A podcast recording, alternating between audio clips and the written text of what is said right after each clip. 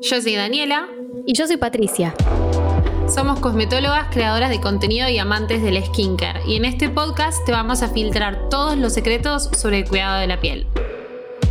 En Cosmelix vas a escuchar consejos sobre el cuidado de la piel, desarrollando un tema a fondo con una mirada didáctica, para que lo puedas aplicar en tu día a día y sorprenderte en cada episodio con un tema distinto. Cosmelix, tu piel habla. Escúchala. Para este episodio contamos con el apoyo de Garnier, la marca número uno de belleza natural del mundo. Sus fórmulas cuentan con ingredientes naturales y activos de gran eficacia para una piel saludable y luminosa.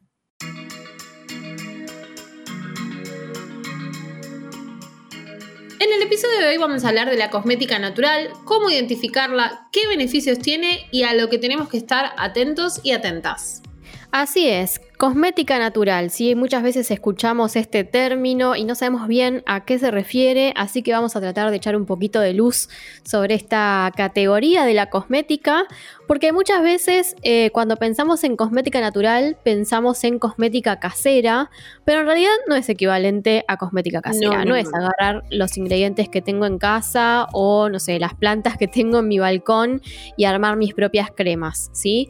Ya sea cosmética natural o la cosmética clásica, digamos, de cualquier tipo, siempre tiene que ser un producto que tenga su etiqueta completa, eh, ingredientes de confianza, sí habilitados, que el producto final esté inscrito en ANMAT, que es el ente regulador de, en este caso, los cosméticos, sí, porque los cosméticos caseros, por más de que pueda sonar divertido o incluso un poco más económicos hacerlos en casa, no nos pueden garantizar la estabilidad, que no se nos pongan feos, que, todos los productos que hagamos sean iguales, ¿sí? Porque eso en los laboratorios sí se puede garantizar, que todos los frasquitos, todas las cremas sean iguales, que huelan igual, que tengan la misma textura. Y haciéndolo en casa no podemos lograrlo, ¿sí? Y también están los controles microbiológicos que también detectan si no está contaminada la crema que hicimos o el producto que sea, ¿no? Si es serum, si es tónico o lo que sea. Así que primero y principal eso, cosmética natural no significa cosmética casera. Y Pato, recién nombraste la MAT, que es nuestro ente regulatorio, eh, pero ¿cómo reconozco yo un producto cuando lo voy a comprar a la farmacia si tiene AMAT o no? A ver, ojalá hubiera un registro en donde uno pudiera como googlear la marca y decir, listo, ya está, la busqué y me apareció y está habilitada. No, lamentablemente eso no existe, pero cuando nosotros tenemos en la mano un producto cosmético, tenemos que mirar la etiqueta que tiene el envase y fijarnos si figuran todos los datos requeridos legalmente por ANMAT para que ese cosmético esté a la venta. Tiene que estar, por ejemplo, la lista completa de ingredientes. No puede decir simplemente crema con extracto de manzanilla y aloe vera. No. Tiene que estar listados todos los ingredientes, desde el primero hasta el último, ¿sí? Después tienen que estar también los datos del elaborador, o sea, los datos del laboratorio en donde esa crema se hizo. Y también tiene que haber, por supuesto, un teléfono o un mail de contacto para que el consumidor, si tiene algún problema, pueda contactarse con la marca, eh, avisar si tuvo una reacción alérgica o algo. Y también tiene que haber un número de lote y fecha de vencimiento para poder tener una trazabilidad, o sea, saber qué pasó con ese producto desde que se empezó a hacer hasta que llegó a tus manos, entre otras cosas. Y como hablamos en el episodio de tendencias del 2020, em, la certificación de AMAT lo que nos da es la certeza de que el producto tiene los ingredientes que dice tener y que fue realizado respetando las normas de asepsia y los controles que necesitan llevar. Además de que puede llegar a tener otras certificaciones que son pagas, que como por ejemplo eh, apto para celíacos, dermatológicamente testeado, hipoalergénico, oftalmológicamente testeado y muchos más. Pero entonces, sabiendo todo esto, ¿qué es la cosmética natural? Mira, a mí me gusta definirlo como cosméticos, o sea, crema, serum, shampoo, todo lo que entre en cosmético, que está compuesto mayoritariamente por extractos que se derivan de plantas, de hojitas, de flores, de raíces, etcétera, de semillas, de lo que quieras, de la naturaleza, y que eso es lo que compone en su mayoría este producto, ¿sí? Y de eso podemos encontrar un montón, por suerte, obviamente, como siempre les decimos, cosmética autorizada. Eh, cosméticos, nada, mascarillas, tónicos, eh, aguas, de todo, que tienen, por ejemplo, extracto de té verde, extracto de manzanilla, de caléndula, de todos los tipos de flores y plantas que se puedan imaginar, todas tienen una propiedad que está buenísima, que puede ser antioxidante, calmante, iluminadora.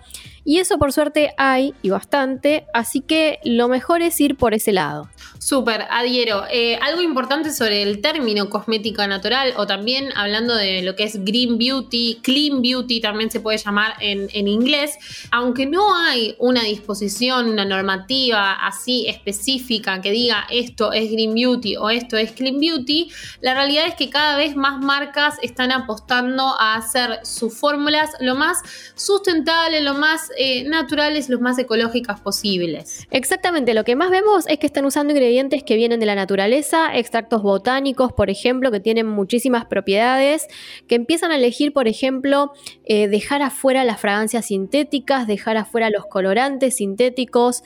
La verdad es que hay muchos cosméticos que no necesitan tener colorantes, así que directamente los dejan así. La verdad es que no, no le aporta mucho tener algo que sea rosa o que sea verde. Tal cual siempre que sea bueno con la piel y gentil con la piel.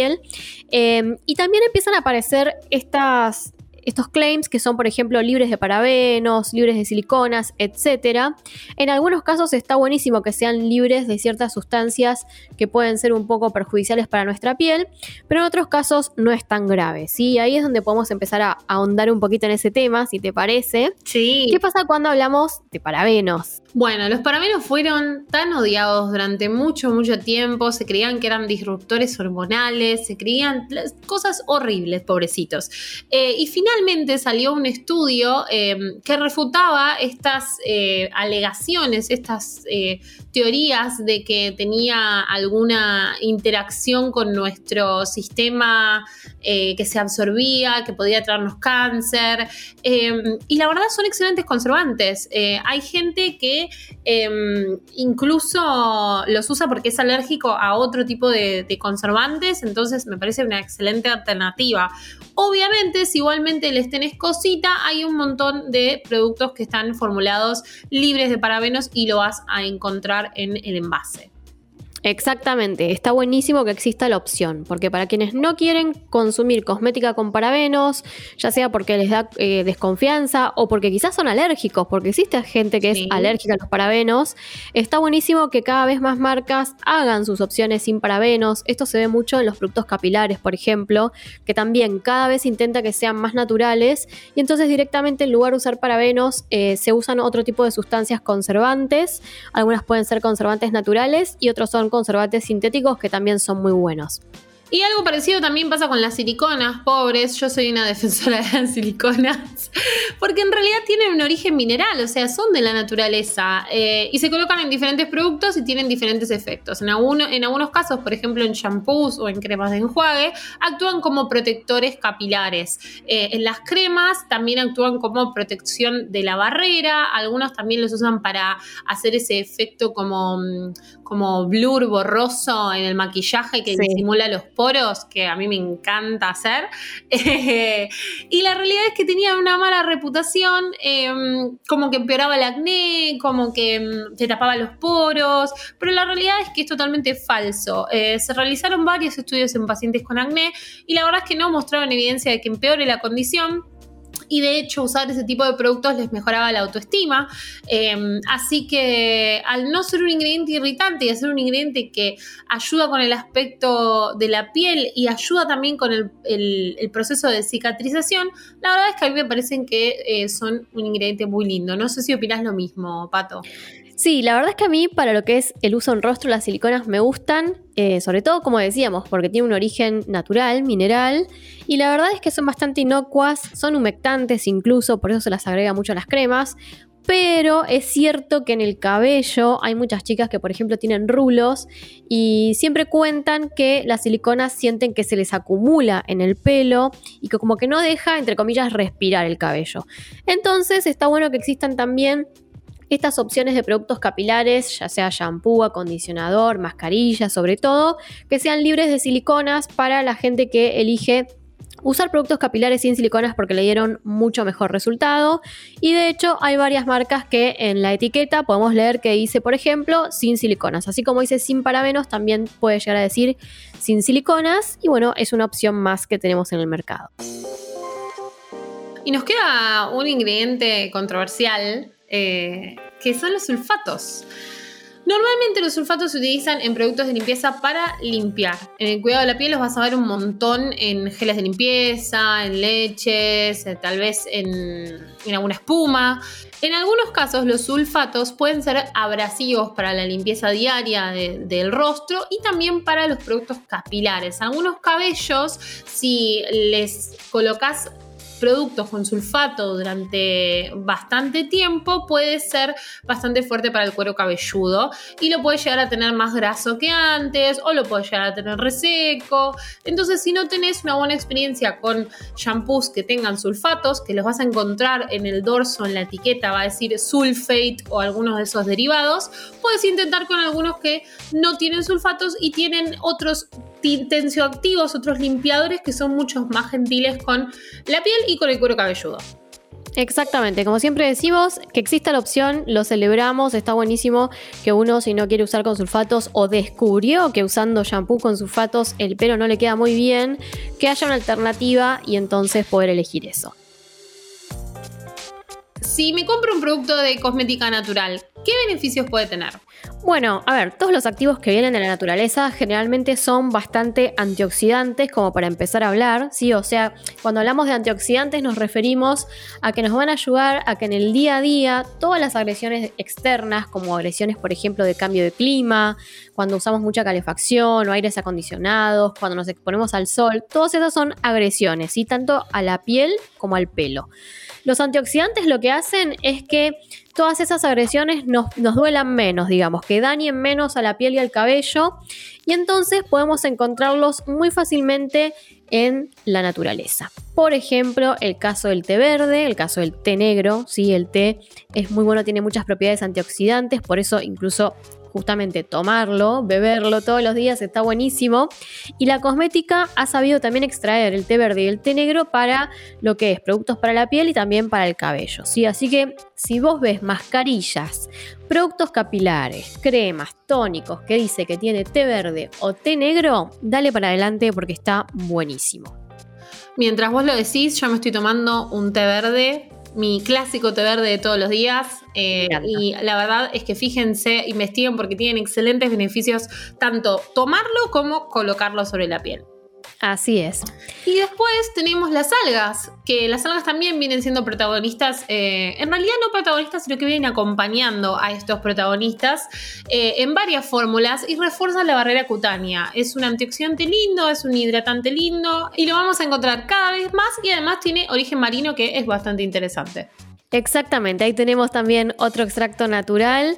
Además, en algunas cremas también son como rellenadoras porque tienen como esta capacidad de atraer eh, agua, entonces ese volumen de agua en la piel hace que algunas liñitas y arrugas se desvanezcan.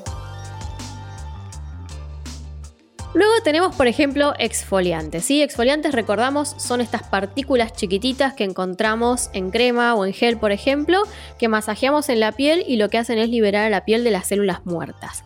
Ahora, ¿qué pasa? Hay muchos productos exfoliantes que tenían microplásticos, o sea, bolitas muy chiquititas de plástico que hacían esta acción mecánica de, de arrastre de las células muertas. Salió una ley recientemente, al principio de este año, que prohíbe los microplásticos porque encontraron rastros de estos plásticos en los océanos. Y la verdad es que esos rastros no son nada buenos para la fauna marina. Entonces, por lo menos en Argentina, se eliminaron y no tienen que estar más en cosmética. Sí, ahora tal vez lo van a ver eh, todavía, pero de acá a un año creo que tienen las marcas para reemplazarlo todo por alternativas naturales. Que Pato, perdón, te interrumpí, adelante. ¿Cuáles son las alternativas naturales ahora eh, que tenemos para agregar a nuestros exfoliantes? Ya te voy a decir, pero de eso me quería agarrar, que sí, que las marcas igual tienen un ratito, tienen como uno o dos años para adaptarse y empezar a quitar esos microplásticos y darle lugar a exfoliantes naturales. Por ejemplo, Cosas que pueden reemplazar el plástico son las partículas de arroz, ¿sí? Súper finitas, o partículas de avena que hacen una exfoliación mucho más suave y de hecho tienen propiedades más bien calmantes, entonces tienen como un doble beneficio. También pueden encontrar algunas eh, especies de polvillo de jojoba o incluso de lo que es el carozo, el durazno. Esos son un poquito más agresivos, pero no dejan de ser alternativas naturales. Y para corporal también, a mí en lo particular me gusta el café Eh, me parece que es energizante, revitalizante y se está empezando a formular bastante con café para todo lo que es corporal. Exactamente. Obviamente, siempre apto para el uso cosmético, uso en piel, nada de andar haciéndose un café, agarrar la cápsula y pasárselo por la piel porque puede ser agresivo, ¿sí?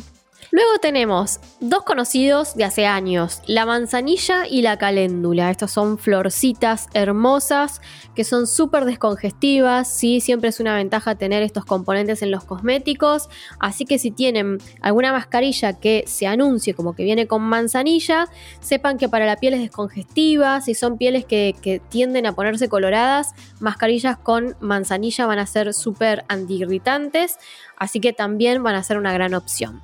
Sí, ahora que hace frío y estamos al lado de la estufa y del caloventor, la piel se reseca, la piel se pone colorada. Yo estoy ahora mismo color fucsia más o menos. Así que en la noche lo que hago es una rutina calmante con una mascarilla de caléndula, tranqui. Eh, y con eso al otro día ya me despierto mucho menos eh, roja e inflamada.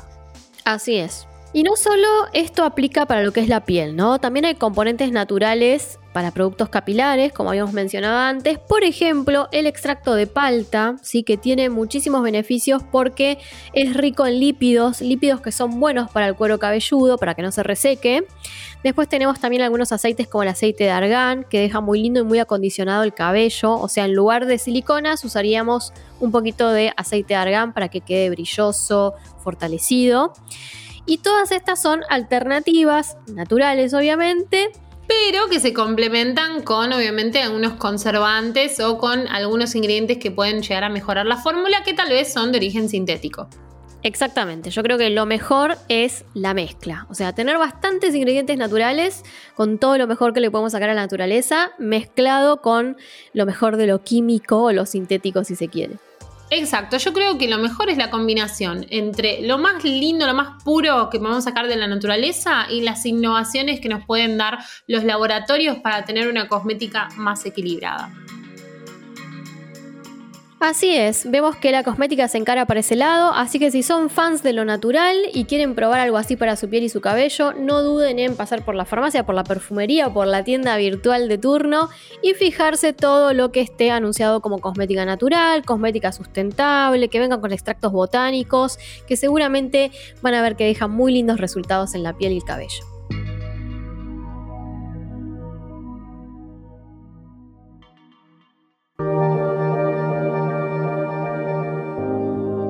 Cosmelix es un podcast creado por Daniela López y Patricia Fernández, producido junto a Posta.